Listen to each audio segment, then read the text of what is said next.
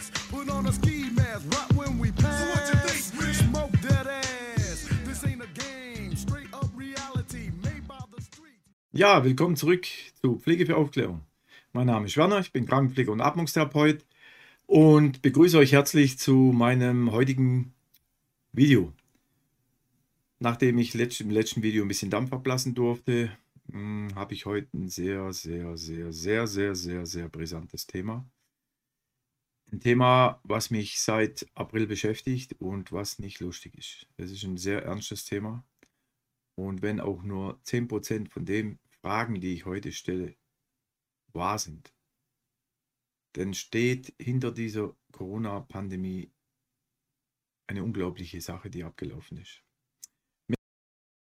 Ja, worum geht es heute? Ich weiß gar nicht, wie ich das anfangen soll. Das ist echt schwierig.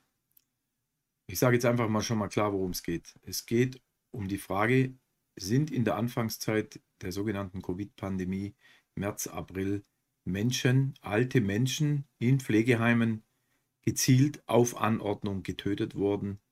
Und zwar nicht nur, indem man ihnen Therapie verweigert hat, sondern indem man sie auch gezielt medikamentös getötet hat.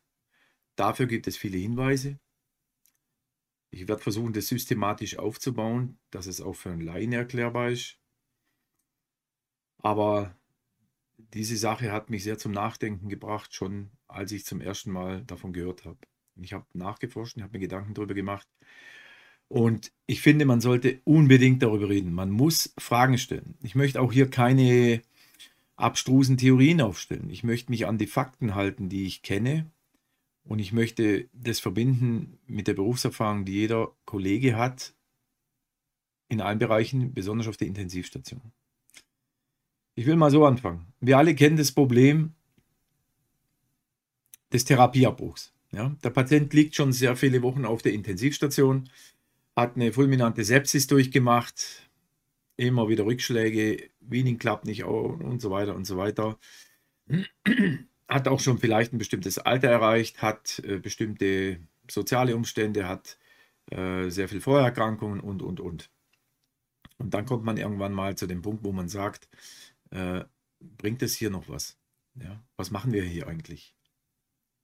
Wir haben jetzt alles Mögliche gemacht. Ja? Und wir sehen keine Zukunft. Selbst wenn dieser Patient von der Beatmung wegkäme, ja, ist die Frage, hat er dann noch ein menschenwürdiges Leben? Das ist wirklich ein Thema, wo, wir, wo man sich nicht leicht macht in unserem Beruf. Also nicht, nicht leicht machen sollte, ja, sage ich mal so. Ähm, aber jeder, der ernsthaftig jetzt hier drüber nachdenkt, der das auch schon mal erfahren hat, weiß, dass man darüber reden muss. Man muss darüber reden, am besten natürlich, wenn man die Patientenverfügung hat.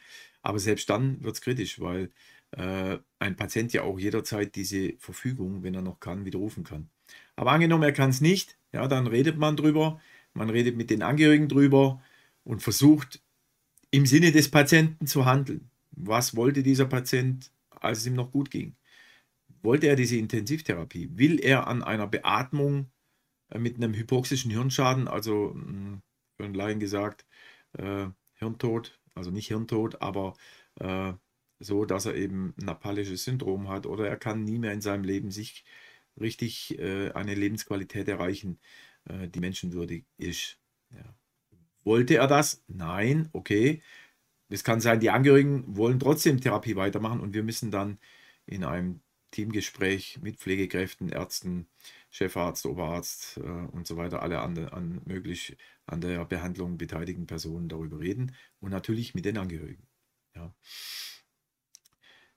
Jetzt war das so, das hat ja jeder mitverfolgt. Am Anfang dieser Corona-Sache waren wir alle sehr geschockt und beeindruckt von den Bildern in Italien. Ja, plötzlich Tausende, Hunderte von Toten jeden Tag. Jeden Tag 600, 800, 1000 Tote pro Tag. Kann man sich überhaupt nicht vorstellen, dass in einem modernen, in Anführungsstrichen, europäischen Land Hunderte von Menschen pro Tag sterben. Ja? Und die Frage, warum sind diese Menschen initial in den ersten Wochen so viele gestorben, auch in Frankreich, England, Spanien, ja? Und warum ist es in Deutschland nicht passiert? Und es ist eben nicht so, wie die Politik uns weismachen will, dass es vielleicht nur daran liegt, dass Deutschland jetzt Glück gehabt hat. Ja, Glück, also ist für mich da kein äh, fachkompetentes, keine fachkompetente Erklärung.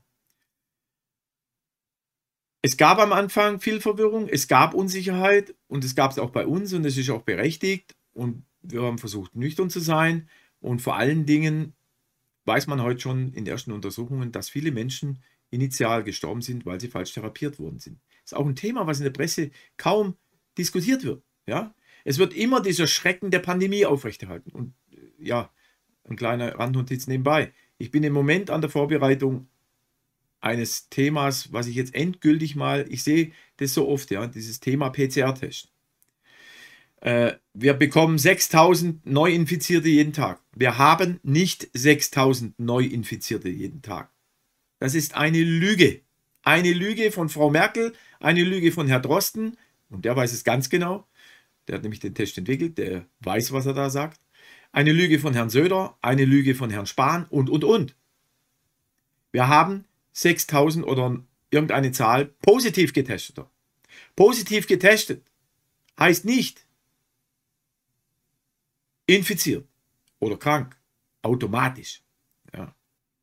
Und äh, ja, wir müssen hier aufräumen, äh, aber das ist nicht das heutige Thema, wollte ich nur so am Rande erwähnen. Also das Thema jetzt, haben wir eine kontrollierte Tötung von Patienten, die noch nicht bekannt ist, die nicht an die Öffentlichkeit gelangt ist. Es gab nur kurze Berichte darüber und dann war das Thema tot.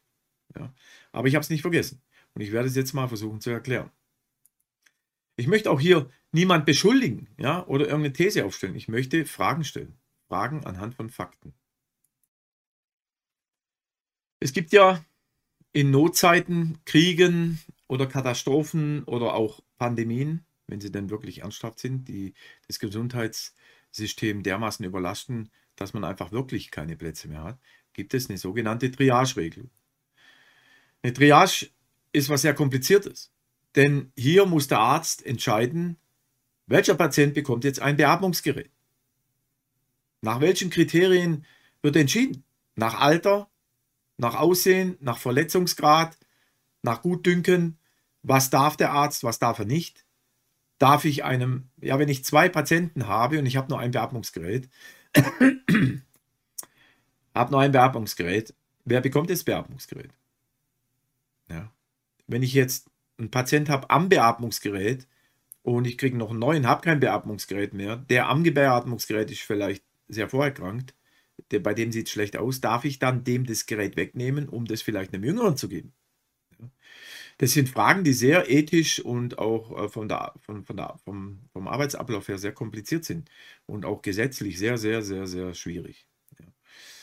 Ähm, vom Grundgesetz her ist es ganz klar, dass hier zuerst mal Gleichbehandlungsgrundsatz besteht. Also ich darf niemanden aufgrund von Äußerlichkeiten, Hautfarbe, Rasse, was auch immer, äh, jetzt bevorzugen in, einem, in einer Notsituation oder benachteiligen. Jetzt war in der Anfangszeit im März eine besonders kritische Situation im Elsass. Ja. In Straßburg liefen die Betten voll, es gab keine Plätze mehr und äh, man hatte eben auch diese allgemeine Panik. Ja, was passiert mit jetzt hier? Haben wir jetzt wirklich eine bedrohliche Lage? Laufen uns jetzt auch in Deutschland die Krankenhäuser zu? Jeder kann sich da erinnern an diese Diskussion. Dann wurden ja schnell wollte man zusätzliche Beatmungsgeräte einkaufen. Man hat sich sogar überlegt, von Heim, jeder Patient hier in Deutschland, der heimbeatmet ist, also zu Hause in einer WG oder Einzelbetreuung äh, beatmet wird, der hat zwei Geräte. Ein Gerät, mit dem er beatmet wird und ein Ersatzgerät. Da hat man sogar überlegt, ob man jetzt diesen Beatmungspatienten das Ersatzgerät wegnimmt im Notfall. Und in, im Elsass, in Straßburg, war eine sehr brenzlige Lage.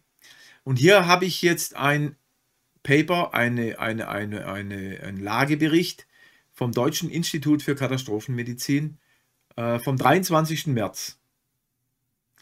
Und ich möchte es wirklich mal mit euch durchgehen. Also, ähm, es ist ungeheuerlich, was da steht.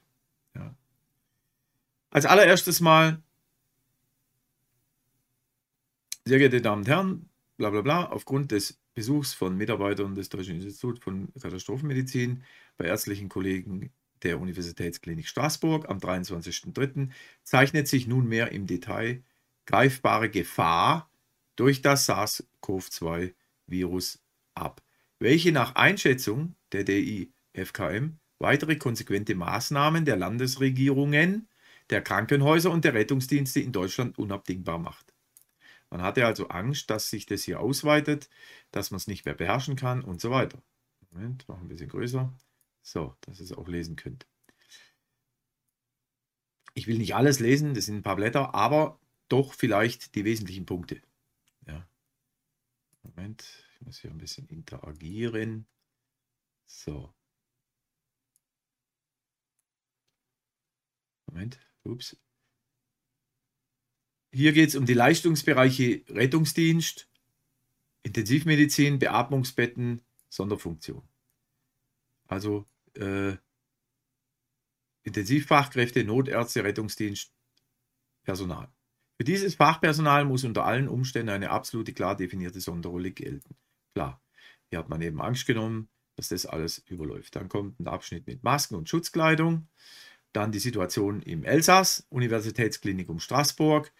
Situation, Stichworte medizinisch. Logistisch wurde das ganze Krankenhaus erstmal auf Covid-19 umgestellt. Es erfolgten nur noch lebenswichtige Bypass-Operationen nur noch eine am Tag. Keine Tumorchirurgie mehr, keine Endoprothetik, also keine Hüften oder sonst was, keine operativen Frakturversorgung mehr, keine ambulanten Operationen mehr. Privatkliniken wurden geschlossen. Da ist die Frage, was ist mit den Patienten passiert? Wurden die nur zugemacht oder geschlossen? Heißt für mich geschlossen, aber gut. Keine ambulanten Operationen mit zum Beispiel niedergelassenen Anästhesisten, und das freigewordene äh, Personal sollte dann der Klinik helfen. Alles schön und gut. Ja. Normalerweise hat Straßburg Uniklinik eine Intensivstation mit 40 Beatmungsbetten, Einzelzimmer, Bauchlage möglich. Aktuell Lage 23.03. 90 Beatmungsbetten. Am 25.03. wird erwartet 110 Beatmungsbetten. Großer Raum, einfache Geräte, Bauchlage wird hier erschwert. Ja. Man hat die Patienten relativ schnell intubiert und auf den Bauch gelegt, Bauchlage zur besseren äh, Beatmungsmöglichkeit. Das führt zu weit, wenn ich das jetzt alles äh, fachlich erkläre, auch für den Laien. Auf jeden Fall, äh, das Vorgehen war immer jetzt in der ersten Zeit, ja, wer nicht bei drei auf dem Baum ist, wird intubiert und auf die Bauchlage und auf den Bauch gelegt. Ja, was sicher auch nicht ganz falsch ist. Nur die Frage ist, ja, das ist ein anderes Thema. Wann muss man Covid-Patienten, muss man den gleich intubieren? Was für Kriterien setze ich mir, den zu intubieren. Ja, ja. anderes Video. Genau. Auf der normalen Intensivstation alles in Einzelzimmer belegt und so weiter. Ähm, ich will ja jetzt einiges überspringen. Nach invasiven Maßnahmen, Intubation, Bronchoskopie, darf das Zimmer drei Stunden nicht betreten werden, bis sich Aerosoltröpfchen am Boden gesammelt haben. Eine Pflegekraft verbleibt mit FFP3-Maske im Zimmer und kommuniziert schriftlich. Schön und gut. Ja. Aufstockung der Pflegekräfte um Faktor 4, damit diese Zimmer nicht so oft verlassen werden müssen. Nicht durch Fachpflege zu leisten, da haben wir schon mal einen Punkt. Es sind nicht genü genügend erfahrene Fachpflegekräfte da. Ja, nur so nebenbei bemerkt, der Herr Spahn hat ja 7300 äh, Beatmungsmaschinen geordert, äh, Betten, äh, Betten geordert und äh, geschaffen. Äh, wunderbar, hat er sich feiern lassen. Das Problem ist nur, wer will denn die Geräte bedienen? Wer will die Patienten versorgen? Wenn er keine Erfahrung hat, wird es schwierig. Ja. Zudem wurden Protokolle für das Beatmungsmanagement erstellt, um Pflegekräfte und Ärzte, die in diesem Bereich unerfahren sind, zu schulen. Naja, schön, ist gut. Äh, schulen kann man schon.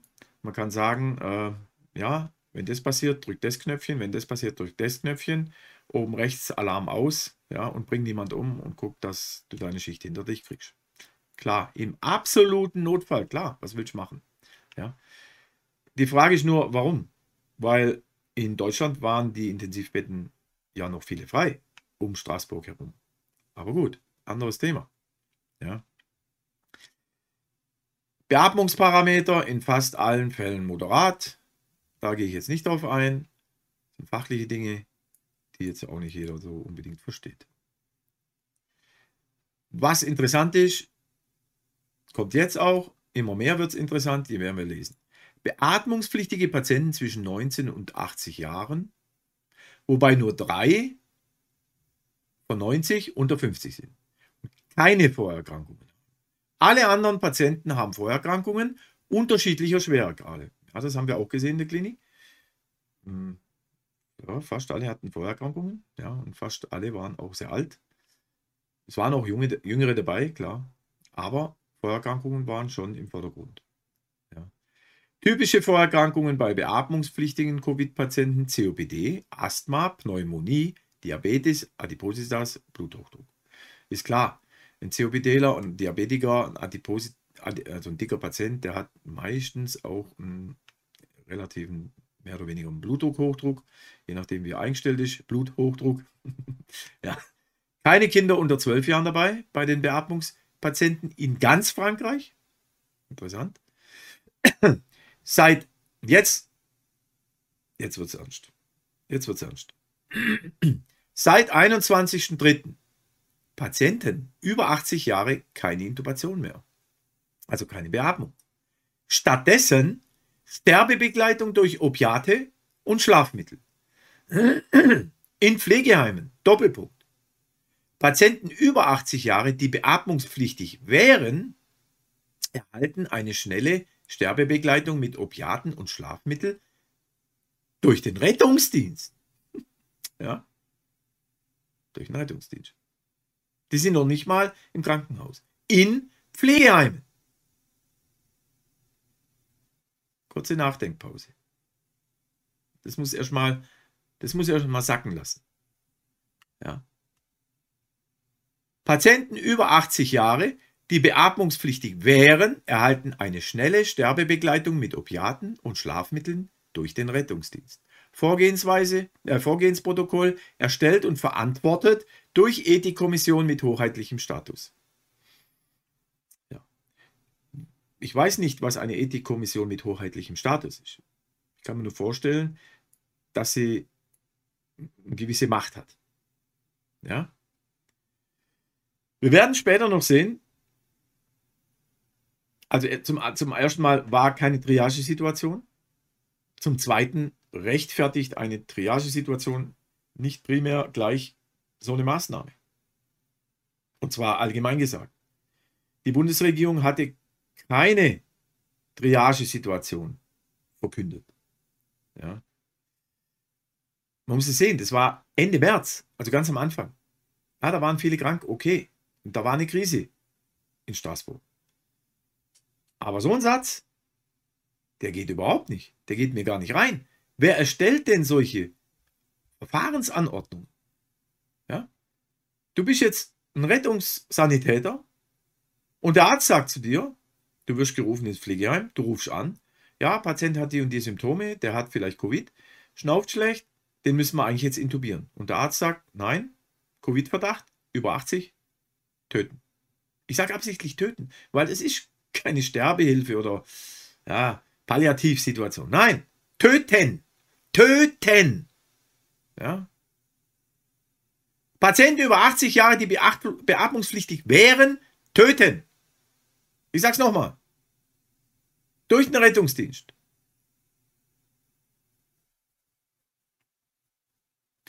Diese Ethikkommission wurde wegen dieser Krise berufen. Diese gibt die aktuelle Vorgehensweise vor. Zudem, welche Patienten nicht mehr behandelt werden können. Also, eine Triage-ähnliche Verfahrensweise, obwohl keine Triagesituation da war. Hier geht es ja um Patienten, die nicht im Krankenhaus sind. Hier geht es um Patienten, die ins Krankenhaus müssen, die eine Therapie brauchen und denen wird die Therapie von vornherein verwehrt, weil sie über 80 sind. Es gibt über 80-Jährige, die sind fit, ja, die haben keine Vorerkrankungen, die sind im Pflegeheim oder im Altenheim, die sind fit. Ja, gibt 50-Jährige, die sind nicht mehr fit. Ja, sowas. Da muss man fragen, was geht ab? Ja, diese gibt die aktuelle Vorgehensweise vor, zu dem, welche Patienten nicht mehr behandelt werden können. Diese Ethikkommission hat diese Macht. Das ist unglaublich. Schockierend. Ja. Der Rettungsdienst hält Rücksprache in jedem Einzelfall und geht danach rechtssicher, rechtssicher, und nach dem, was ich recherchiert habe, ich meine, ich bin kein Rechtsanwalt, aber nach dem, was ich recherchiert habe, gibt es keine Rechtssicherheit für so eine Anordnung. In dieser Situation, zu dieser Zeit. Ja.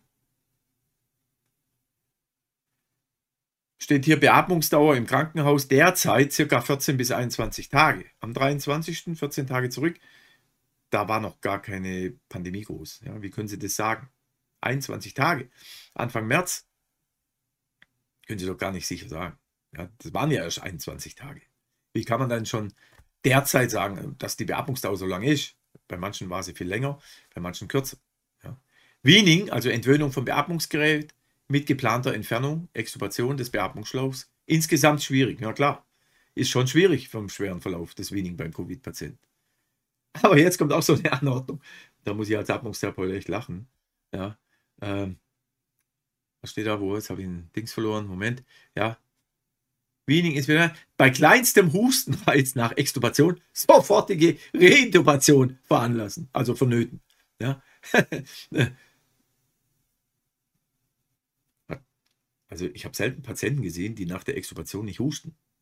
Ja. Die müssen husten. Wenn die nicht husten, scheiße, dann hätte ich den Tubus drin lassen sollen. Ja. Bei kleinstem Hustenreiz nach Ja, ich reg mich schon wieder auf. Ich lasse jetzt keinen Dampf ab. Nein, das Thema ist ernst. Ja. Bei kleinstem Hustenreiz nach Extubation sofort die Reintubation vonnöten. Virusnachweis: Alle Patienten mit Verdacht bekommen im Krankenhaus sofort Thorax-CT, äh, deutlich sensitiver äh, als Covid-19 PCR. Aha, naja, klar, PCR-Test ist nicht für Diagnostik zugelassen. Per PCR-Test sagt auch nichts darüber aus, ob jemand infiziert ist, selbst wenn er Symptome hat. Da muss ich dann schon nochmal eine Diagnostik laufen lassen, um das dann auch richtig zu bestätigen. Selbst negativ, PCR-negative Patienten haben häufig ein eindeutiges Torx-CT. Klar, wenn beim Abstreichen Fehler passiert, ist der Patient falsch negativ. Ist auch so eine Sache. Ja, ähm, machen einen PCR-Test, bin negativ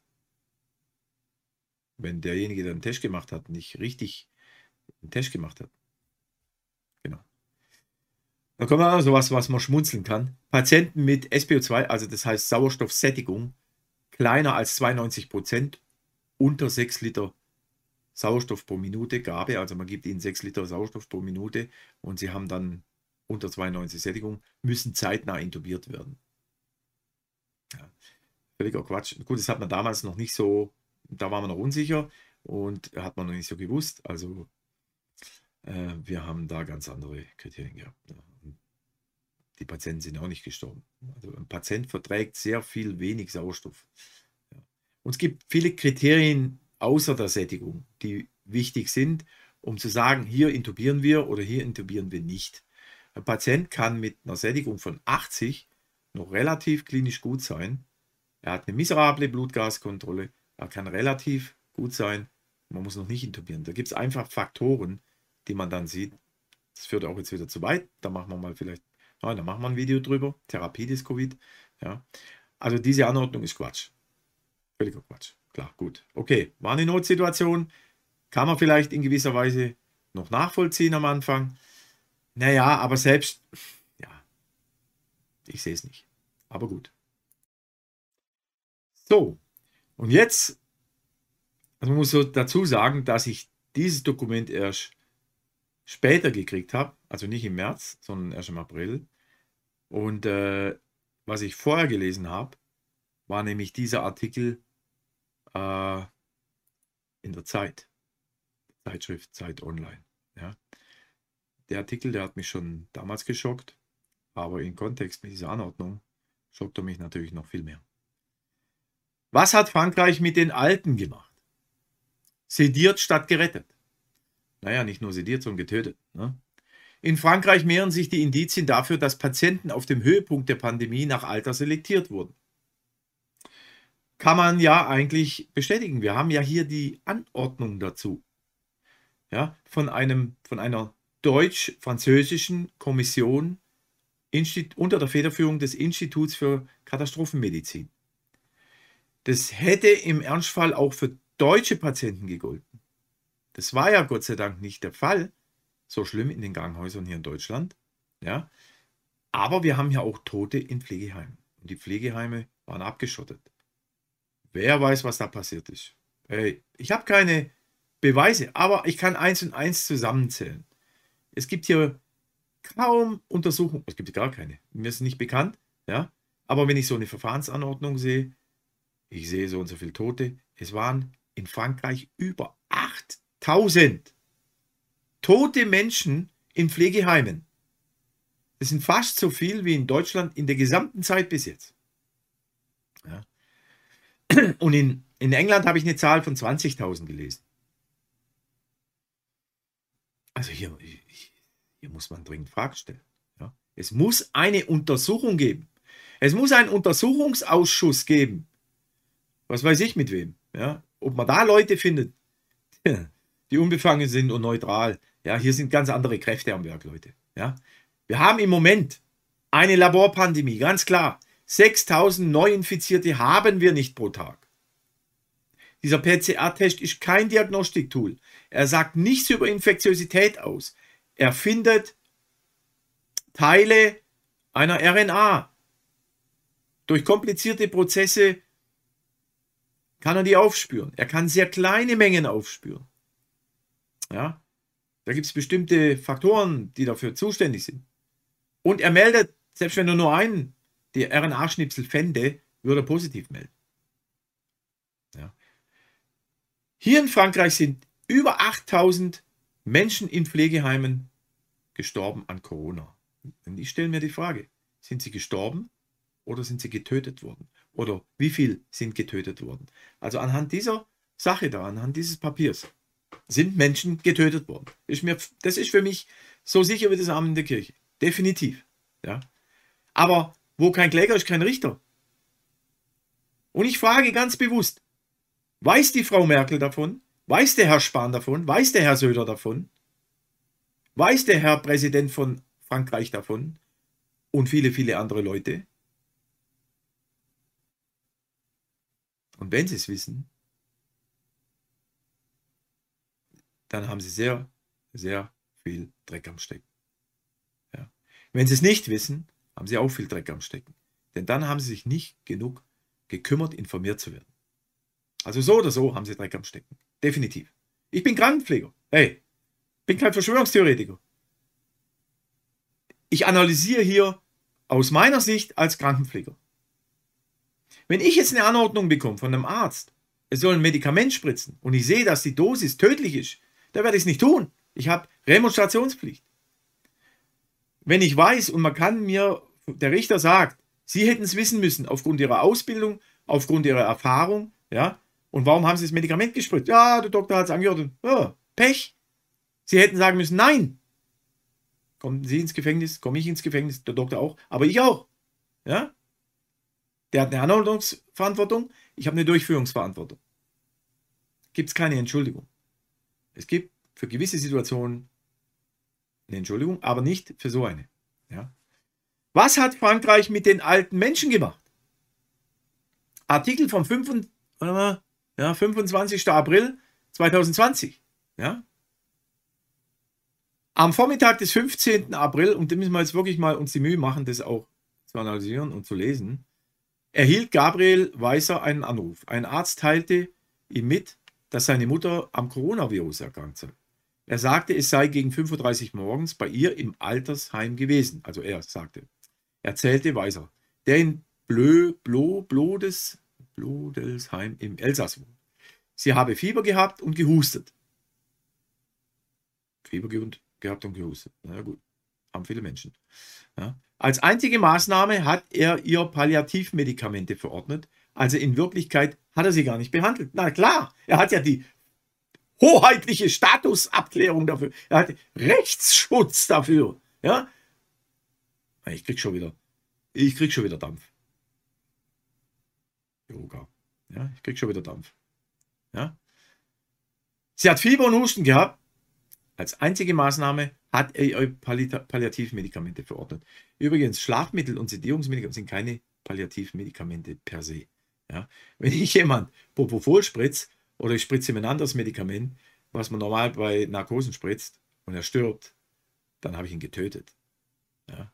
Und wenn ich das, ich spritze auch Propofol in der Intensivstation, ich spritze auch das ganze Zeug. Und wenn ich nicht aufpasse, was ich für eine Dose spritze, dann bin ich, dann bin ich zumindest mal vor Gericht. Definitiv. Ja. Also ich muss schon, äh, ich habe da keine Entschuldigung. Und wenn ein Arzt, das ist auch keine Palliativmaßnahme, ja, denn nur weil jemand hustet, ja, heißt noch lange nicht, dass er auch Coronavirus hat, mal davon abgesehen. Ja. Sie wurde zum Tode verurteilt. Gabriel Weißer schluchzt. Seine Mutter Denise wurde 83 Jahre alt. Das reicht doch. Die 100 wird, hat sie sowieso zu viel Rente. Ja, ich bin jetzt wieder sarkastisch, aber Leute, es, es ist kein Spaß. Ey. Ich habe echt keinen Spaß an der Sache. Ja. Sie hätten es wenigstens versuchen können, insistierte Weiser. Dass man das den älteren Menschen antut, in einem großen Land wie Frankreich, dem Land der Menschenrechte, ist schrecklich. Definitiv. Ja, es geht weiter. Nächste Überschrift. Wurde der Zugang zu Krankenhäusern erschwert? Wurden in Frankreich in der Hochphase der Corona-Welle älteren Patienten systematisch benachteiligt? Geschichten wie die der Weisers, aber auch viele andere deuten darauf hin. Offiziell beteuert die Regierung, dass das Gesundheitssystem den vielen Patienten jederzeit gewachsen gewesen und es nicht zur Triage gekommen sei. Ein Link Artikel und so weiter, kann man nachverfolgen. Dass die Krankenhäuser also nicht auswählen mussten, wen sie noch behandeln und wem sie nun den Tod erleichtern. Liebe Leute, man kann niemandem den Tod erleichtern, nur das Sterben. Wer tot ist, ist tot. Das Sterben ist schwer, nicht der Tod. Ja. Wenn jemand stirbt, der kann schwer oder relativ leicht sterben. Aber erleichtern kann ich ihm den Tod nicht. Wenn er tot ist, ist er tot. Aber was, wenn die Krankenhäuser deshalb nicht überlastet waren, weil die Patienten dort erst gar nicht ankamen? Ah, also ich muss sagen, Zeit ist auch nicht mehr das, was sie mal war. Ja, mit, mit, mittlerweile auch Mainstream-Fake. Aber das war ein guter Artikel. Gut, das war am Anfang der Krise. Ja, mittlerweile, ja, anderes Thema. Man hat dafür gesorgt, dass die Menschen aus den Altersheimen nicht mehr in die Krankenhäuser kommen, sagt Michel Parigot, ich kann nicht Französisch.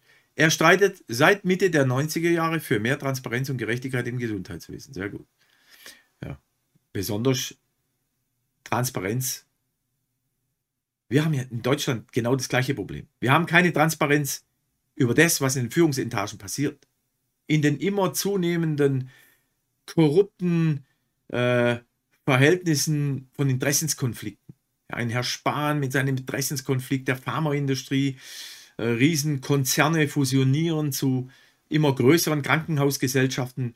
Sie werden beraten von äh, Wirtschaftsberaterunternehmen wie Ernst Young und anderen, die ja überhaupt keinen Bezug zum, zum Patient am Bett haben. Hier gilt nur Gewinnmaximierung.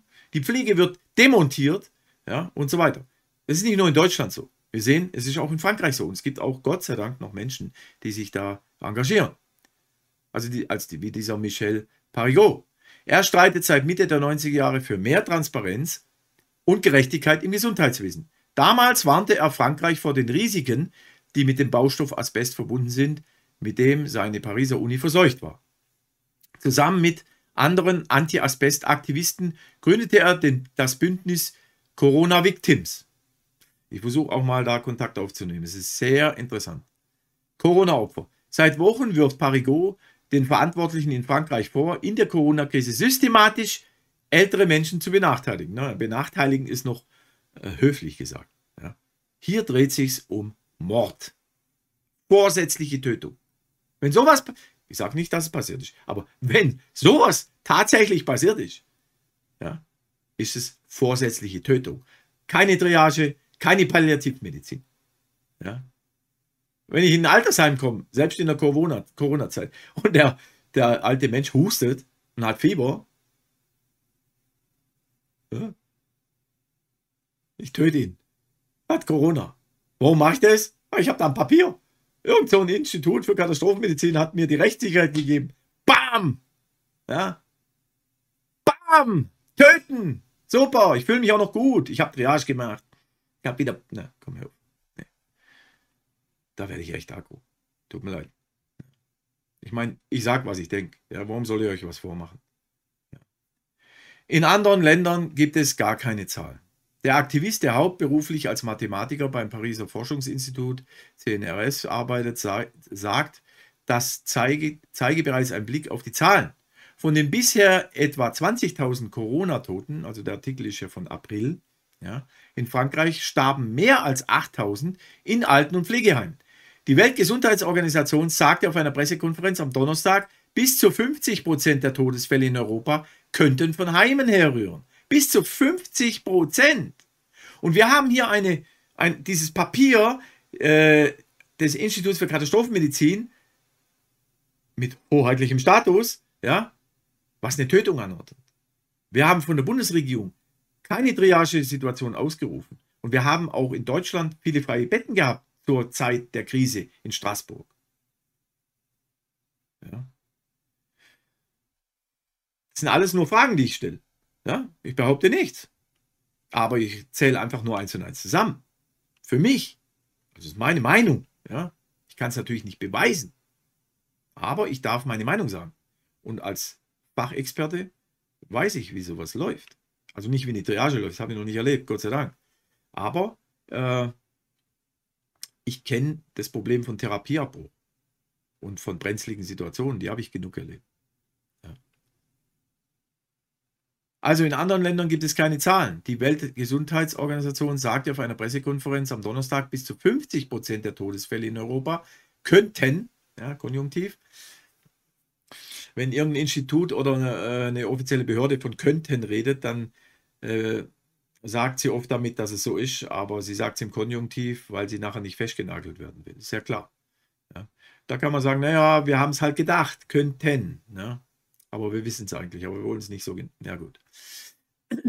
Allerdings legen die meisten Länder, anders als Frankreich, gar nicht offen, wie viele Menschen genau in, äh, was, in, springt die Seite nicht richtig weiter. Äh, Genau in. Moment.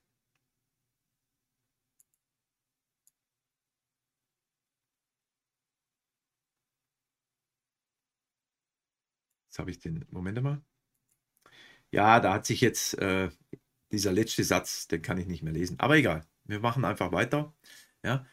Eine Statistik der Krankenhausverwaltung in Paris, die Zeit online vorliegt, zeigt, dass sich die Altersstruktur der Patienten in den Intensivstationen in den Tagen nach dem Erlass der Vorschrift tatsächlich mehrfach veränderte. Jetzt muss ich doch nochmal nachgucken. Moment. Entschuldigung. So, ich habe es jetzt mal hier vor mir. Es äh, bringt mir das Programm hier nicht, deswegen habe ich jetzt das Papier vor mir. Ihr könnt es nicht lesen, aber ich, äh, man kann es ja recherchieren. Ich lese mal weiter. Eine Statistik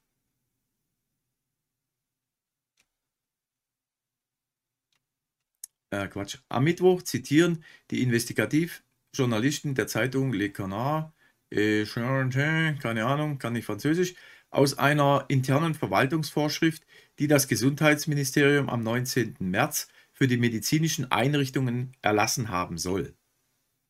Darin heiße es, Ärztinnen und Ärzte seien angehalten, den Zugang von gebrechlichen Patienten auf die Intensivstation drastisch zu reduzieren. Das muss man sich mal überlegen. Ja? Drastisch zu reduzieren. So, jetzt sind wir wieder auf der Seite up to date. Oben fängt es an, geht es weiter.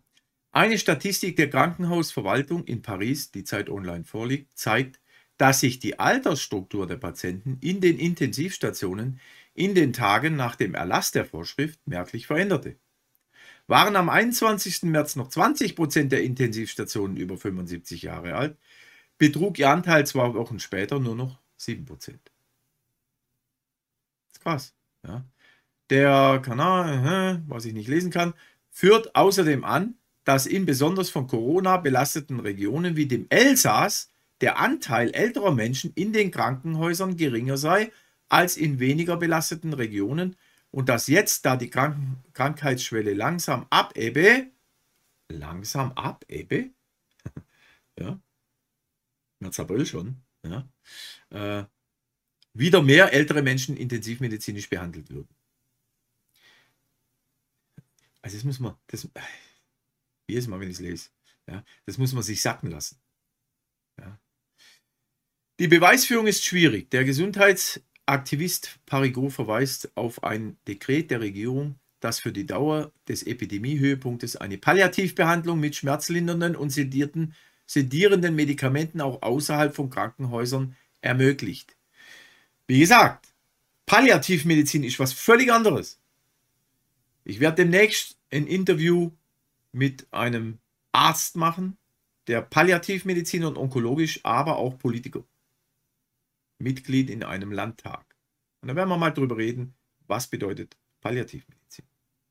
Ja.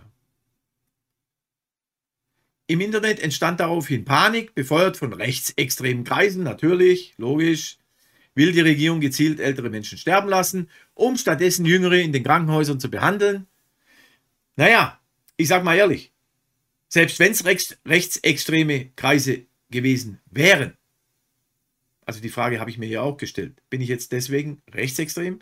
Fragen, die gut sind, sind gut, egal von wem sie kommen. Ja? Diese Frage ist berechtigt. Ist mir egal, woher die kommt. Ja, im Endeffekt.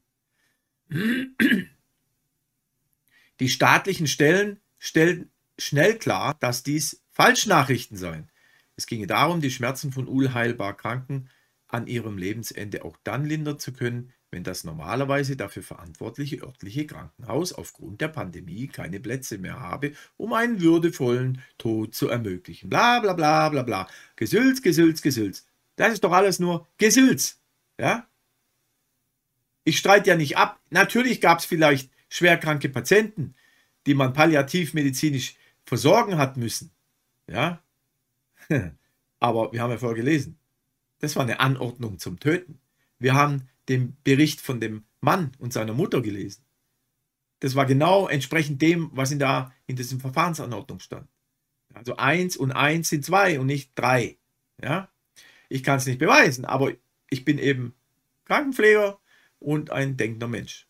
Ich kann mich irren, aber 8000 Tote in Altenheim in Frankreich? fast so viel wie gesamt in Deutschland. Die allgemeine Verunsicherung kommt dazu. Falsche Therapie.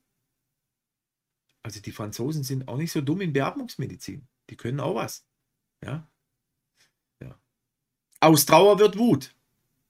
Für seinen Vorwurf, das System habe Menschen in Alten- und Pflegeheimen systematisch benachteiligt, stürzt sich Michael, Michel Parigot auf die Berichte von Menschen, deren ältere Angehörige gestorben sind wie schwierig es wird, den Beweis zu erbringen, wo es doch im ganzen Land an Tests fehlt, weiß auch der Aktivist. Man müsse Obduktionen machen. Hoppala. Das Thema kennen wir doch. Haben wir doch gar nicht gemacht. In Hamburg haben wir ein paar gemacht.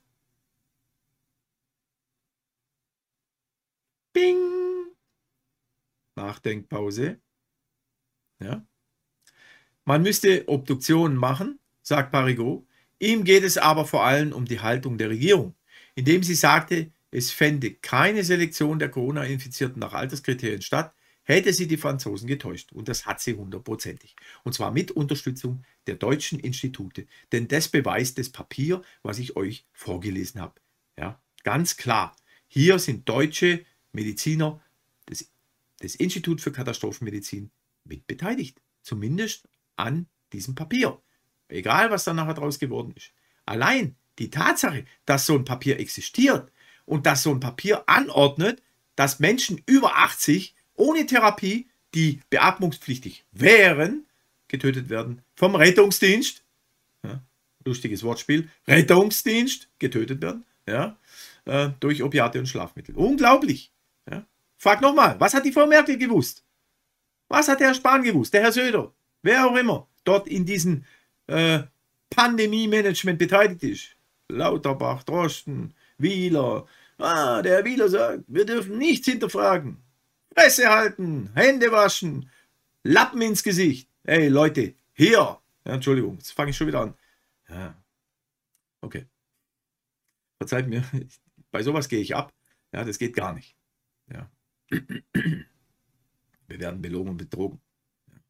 Zumindest, also nicht Corona. Ich bin kein, wie gesagt, kein Corona-Leugner. Ich arbeite damit. Ja? Aber ich bin ein klarer Corona-Agenda-Leugner. Und hier läuft irgendein Braten. Ja? Ich kann auch nicht genau noch nicht sagen, ich habe so meine Theorie, mache ich auch mal ein Video drüber, aber hier läuft was. Ja?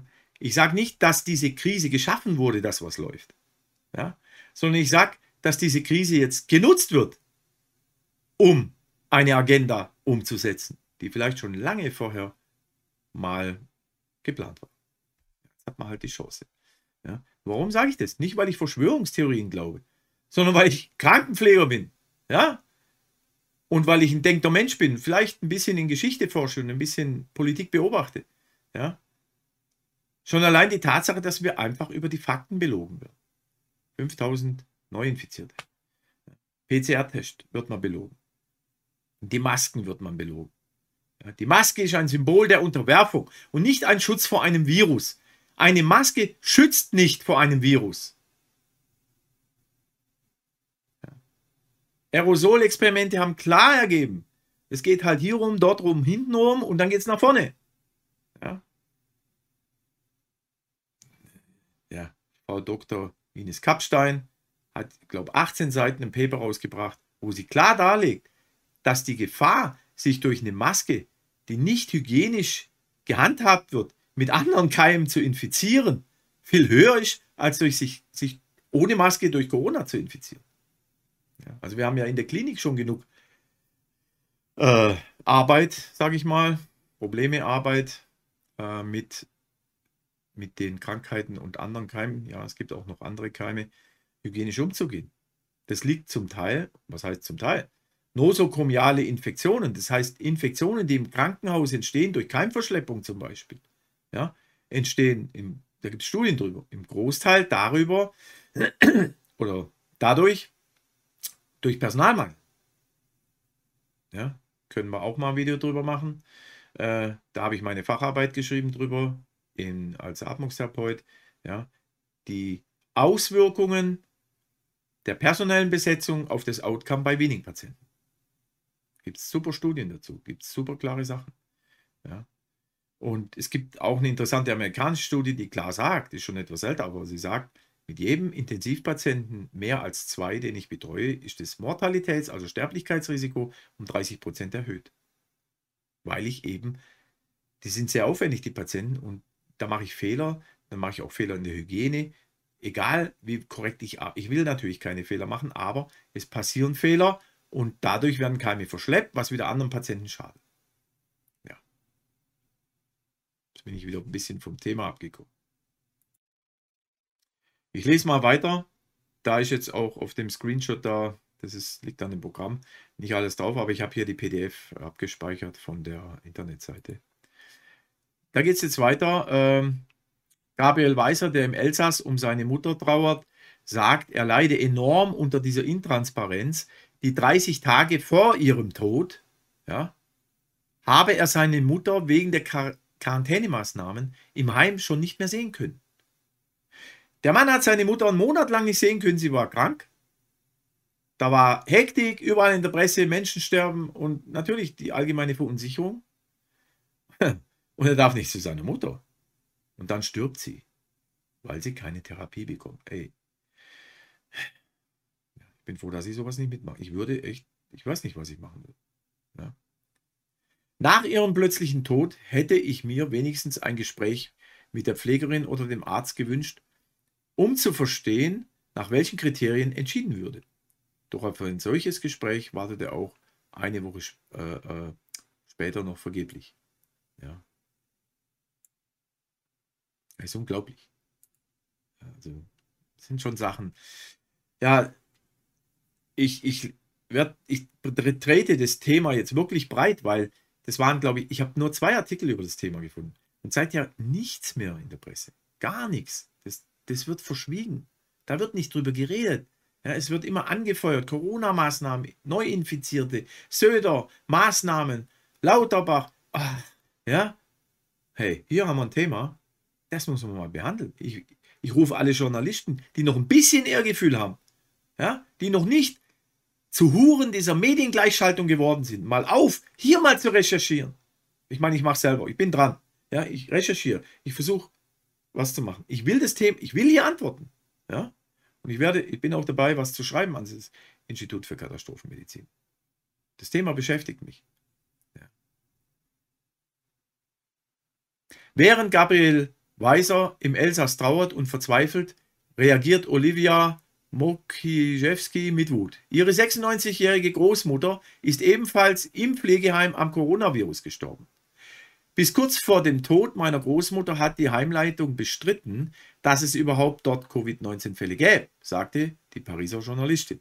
Wir wissen aber, dass Angestellte zu diesem Zeitpunkt bereits wegen starken Verdachts auf Corona krankgeschrieben waren. Einige waren sogar schon im Krankenhaus. Pfleger ohne Handschuhe und Mundschutz. Mokieszewski berichtet, im Heim seien zwar, äh, seien zwar seit Anfang März Besuche untersagt. Beim Skype mit der Großmutter Hermine, cool, 96-jährige Großmutter skypt, ja, mit der Großmutter Hermine, habe sie aber bemerkt, dass die Pflegerinnen und Pfleger ohne Handschuhe und Masken arbeiten.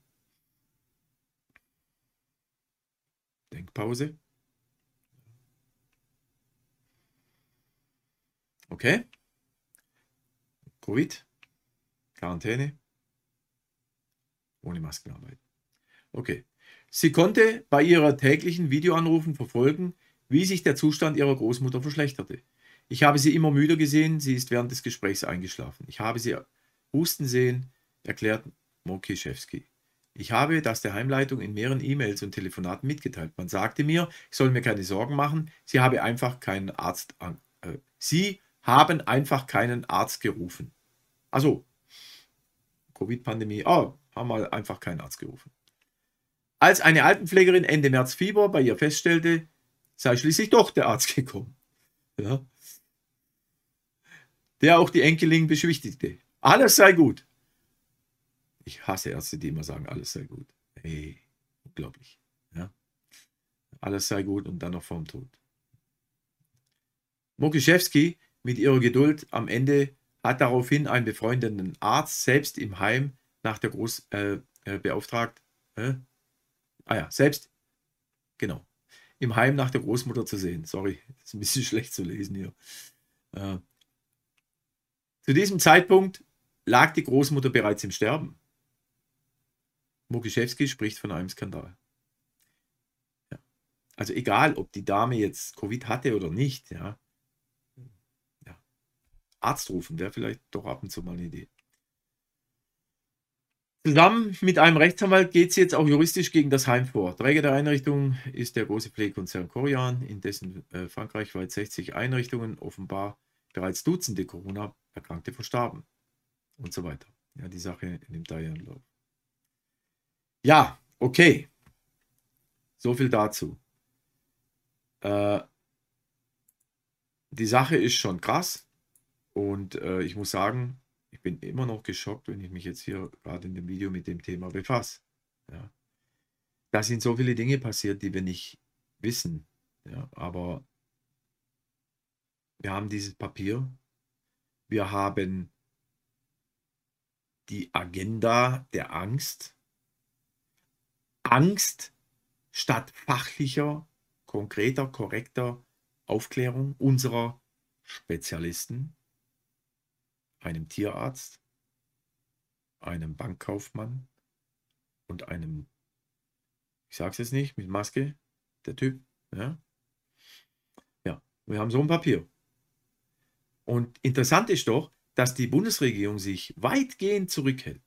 Alle paar Wochen, Tage kommt die Frau Merkel mal aus der Versenkung, setzt ein paar Sprüche ab, ja, und dann kann jeder machen, was er will. Jeder Ministerpräsident, jeder Hotelbesitzer, nee, nicht Hotelbesitzer, die leiden ja, aber sagen wir mal, Restaurantbesitzer, Lidl, Edeka, hast du eine Maske, hast du keine, Bahn und so weiter. Die Dinge nehmen ihren Lauf und mittlerweile haben wir eine äh, ja, wir entwickeln eine Stasi-Gesellschaft. Irgendwo im Ruhrgebiet war das, glaube ich, ich weiß nicht mehr genau, welche Stadt war das, gibt es jetzt ein offizielles, eine Möglichkeit, Corona-Verstöße anzuzeigen. In Schulen werden Schüler angehalten, äh, ja, äh, zeigt uns an, wenn der Mitschüler keine Maske trägt. Hey, ja, ich habe gehört, ich habe keinen Artikel dazu, aber ich habe gehört, in Augsburg an der Schule mussten Kinder, Schüler, die keine Maske tragen, eine gelbe Armbinde tragen. Hey, uh, an was erinnert uns das? Wieder die Galle hoch. Unglaublich. Ja. ja. Wir haben eine Corona-Agenda. Es gibt die Krankheit Covid-19. Und in schweren Verläufen ist sie ernst. Aber wir haben eine Corona-Agenda. Wir haben eine Laborpandemie im Moment. Ganz klar. Ja. Es gibt jetzt aktuell, ich glaube, wenn ich es richtig in Erinnerung habe, die Intensivregister 600 Ungrad Covid-Patienten auf Station, auf Intensivstationen in Deutschland, wobei um die 300 beatmet sind. Ja. Ich habe es nicht exakt im Kopf, aber ungefähr. Ja. Dazu gehören natürlich auch die Covid-Patienten, die im Wenigen sind. Ja. Einmal Covid, immer Covid. Egal, ob du noch infektiös bist oder nicht. Ja, ja ist eine ernste Sache. Ist eine ernste Sache. Wie gehen wir da weiter vor? Ich werde weiter nachbohren. Ich kann euch auffordern, oder nicht auffordern, Entschuldigung, falscher, falscher Ausdruck. Ich kann euch anregen, auch mal zu forschen. Recherchiert, wenn es euch interessiert. Oder helft mir zu recherchieren. Wenn ihr Infos habt, vielleicht in Frankreich seid, äh, helft mir, Infos zu bekommen. Mit wem kann ich Kontakt aufnehmen? Augenzeugen. Wir können hier auch Videos machen mit Betroffenen. Wir können Videos machen, auch mit deutschen Angehörigen äh, oder auch betroffenen älteren Menschen in Pflegeheimen, die hier reden über die Zeit des Lockdowns. Wie haben Sie diese Abgeschottetheit im Altenheim erlebt, im Pflegeheim? Wie haben Sie als Angehöriger diese Sache erlebt? Ja? Sind da vielleicht komische Sachen vorgefallen? Plötzlich der Angehörige krank geworden, gestorben, gar nicht ins Krankenhaus gekommen. Ja? Haben Sie keinen Zugang gekriegt zu Informationen? Ja? Haben Sie heute vielleicht noch nicht mal einen korrekten Arztbrief? Ja? Was steht im Arztbrief drin? Was in der Sterbebescheinigung? Das sind alles so Dinge, da müssen wir mal nachforschen. Wir müssen der Sache auf den Grund gehen. Ja? Wie viele Menschen sind getötet worden in dieser Krise ohne dass sie Therapie bekommen haben. Ja. Wobei es keine offizielle Triage-Anordnung gibt. Ich habe hier einen Artikel von August, war das, ARD Online. Da ging es auch darum, äh, dass man, Moment, ich gucke schon, habe es jetzt nicht eingeblendet, aber Regierung muss Triage nicht regeln. Artikel tagesschau.de, äh, Bundesverfassungsgericht entscheidet. Stand 14.08.2020. Ja? Regierung muss Triage nicht regeln. Wird bei medizinischer Überlastung behandelt, wer nicht, der Gesetzgeber muss dies zumindest vorerst nicht regeln. Ja? Das Bundesverfassungsgericht weist oder wies einen Eilantrag von neun Menschen ab. Genau. Der Gesetzgeber muss vorerst nicht regeln, wenn Ärzte in der Corona-Pandemie bei medizinischen Engpässen, zum Beispiel bei fehlenden Beatmungsgeräten, retten sollten und wen nicht. Die Situation hatten wir nicht. Wir haben immer genug Intensivplätze gehabt und wir haben sie immer noch. Die meisten äh, haben keine Corona-Patienten im Moment. Wenn einem heute, mit einem heute veröffentlichten Beschluss zur Triage wies das Bundesverfassungsgericht einen entsprechenden Eilantrag ab. Ja. Richter verweisen auf die aktuelle Lage. Die Verfassungsrichter nennen dafür zwei Hauptgründe. Zum einen glauben Sie aufgrund des momentan erkennbaren Infektionsgeschehens nicht daran, Stand 14.8., nicht daran, dass die Situation eintritt. Zum anderen sei es eine schwierige Frage, ob man den Staat in einem Eilverfahren verpflichten könne, in einer Pandemie verbindliche medizinische Regeln zu erlassen. Bin ich auch der Meinung. Das geht gar nicht. Ja, erstens waren die Voraussetzungen nicht gegeben. Zweitens ist so eine Frage sehr, sehr schwierig. Und die kann man nicht einfach so hoppla hopp treffen. Und als Regierung, die ihre Aufgabe ernst nimmt, sowieso nicht. Ja. Der Beschluss stammt vom 16. Juli. Seither, also der Artikel vom August, der Beschluss stammt vom 16. Juli. Seither ist die Zahl der täglichen Neuinfektionen wieder gestiegen. Ja. Auch die Narrative. Ne? Die Zahl der täglichen Neuinfektionen. Nein! Die Zahl der täglich positiv Getesteten ist gestiegen. ja. Okay. Die Gesamtsituation ist aber nicht mit den höchsten Infektionszahlen und dem medizinischen Kenntnisstand im April vergleichbar.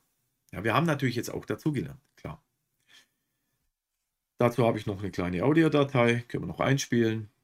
Die Verfassungsrichter nennen zwei Hauptgründe, warum sie den Gesetzgeber derzeit nicht in die Pflicht nehmen wollen. Zum einen glauben sie aufgrund des momentan erkennbaren Infektionsgeschehens nicht daran, dass die Situation der Triage eintritt. Unter Triage versteht man eine so starke Überlastung des Gesundheitswesens, dass Ärzte entscheiden müssen, welchen Covid-19-Patienten sie zuerst behandeln, welchen später und wen sie eventuell gar nicht mehr versorgen können. Zum anderen sei es eine schwierige Frage, ob man den Staat in einem Eilverfahren verpflichten könne, in einer Pandemie verbindliche medizinische Regeln zu erlassen. Die Kläger, neun ältere oder vorerkrankte Menschen fürchten, aufgrund ihrer Behinderung schlechtere Behandlungsmöglichkeiten zu haben oder gar von einer lebensrettenden medizinischen Behandlung ausgeschlossen zu werden. Mit ihrer Verfassungsbeschwerde wollten sie gegen die Zitat Untätigkeit der Bundesregierung vorgehen. Sie wollten per einstweilige Anordnung erreichen, dass die Regierung ein Gremium benennen muss, das die Verteilung knapper intensivmedizinischer Ressourcen vorläufig regelt. Ein solches Gremium aber, so die Verfassungsrichter, hätte gar kein Recht, den Wunsch der Beschwerdeführer gesetzgeberisch zu erfüllen. Bernd Wolf, Karlsruhe. Ja, genau. Ja, äh, die Regierung ist sowieso nicht dazu fähig, weil sie alles aussetzt, was sie kompromittieren könnte. Ja. Selbst in den offiziellen Maskenanweisungen steht drin, äh, also so, so nicht wörtlich, aber so frei übersetzt, äh, äh, für Schäden, die durch das Maskentrage äh, praktisch äh, erfolgen, kann, wird keine rechtliche Haftung übernommen. Da muss ich mal raussuchen, das habe ich irgendwo. Ja. Also so wie in der Packungsbeilage. Fragen Sie Ihren Arzt oder Apotheker, ja, wie auch immer. Äh, ja, eine Frau Merkel ist schon clever. Ja. Sie sägt sich nicht den Ast ab, auf dem sie sitzt. Unglaublich. Ja, unglaublich. Pflege muss aufstehen. Pflege muss aufstehen. Pflege muss anfangen, laut zu werden. Ja, wir sind diejenigen. Ja, wenn ich höre, der Arzt entscheidet. Wer führt es aus? Ja, wir führen es aus. Der Rettungsdienst. Super. Rettungsdienst ja, tötet dann meine Oma, weil sie Husten hat und Fieber hat und weil sie 81 ist statt 80. Liebe Leute, es ist ernst. Diese Agenda ist ernst und ich frage mich wirklich, was sowas soll.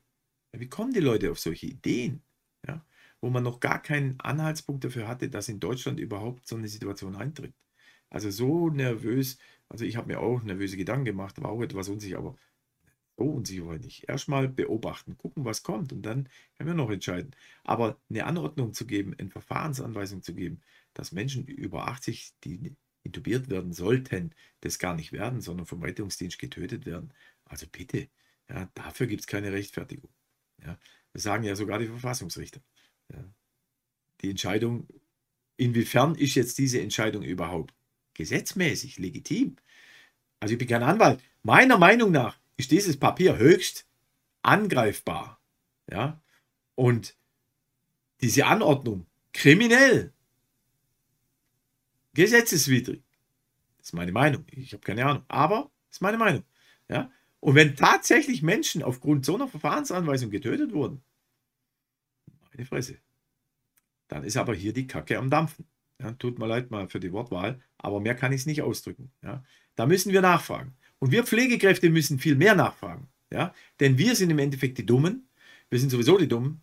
Ja? Unser Beruf wird schrittweise demontiert von einem Pharmalobbyisten Jens Spahn, von einem, äh, naja gut, ich wiederhole mich, genau, das war schon vor Corona da, das war während Corona da, es wird auch nach der Impfung sein, nach der Maske. Und zum Schluss noch, ein Ausschnitt aus einem Papier vom Konrad-Adenauer-Institut zum Thema äh, Triage. Ja. Da haben wir jetzt. Äh, Moment.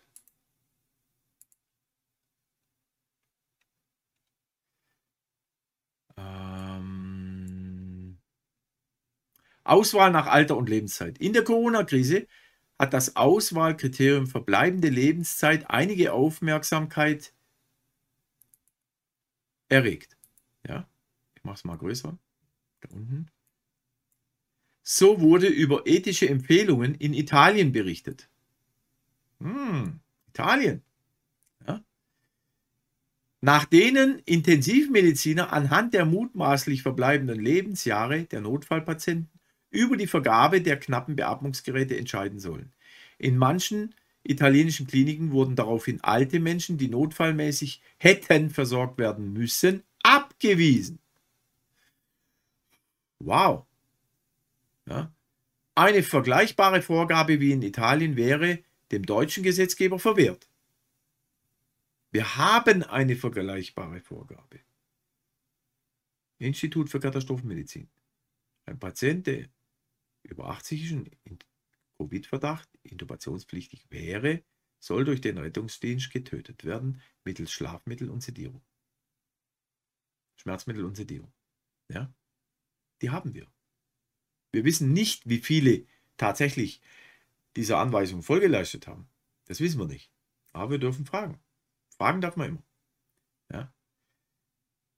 Im Urteil des Bundesverfassungsgerichtes zum Luftsicherheitsgesetz, auf das noch näher einzugehen sein wird, heißt es, menschliches Leben und menschliche Würde genießen ohne Rücksicht auf die Dauer der physischen Existenz des einzelnen Menschen gleichen verfassungsrechtlichen Schutz. Gleichwohl gibt es auch hierzulande Stimmen, die Alter, Moment, ich muss hochscrollen. Ja, jetzt macht es wieder nichts. Immer das Blöde bei dem Programm. Ich mache es hier wieder PDF. Moment. Die Alter und verbleibende Lebenszeit als zulässige Auswahlkriterien in Triagesituationen betrachten.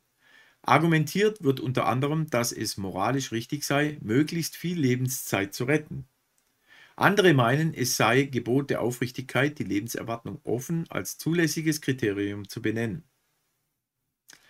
Jene, die eine Priorisierung von Patienten nach dem Alter befürworten, berufen sich unter anderem darauf, dass die spezielle Diskriminierungsverbote in Artikel 3 Absatz 3 des Grundgesetzes das Alter nicht erwähnen.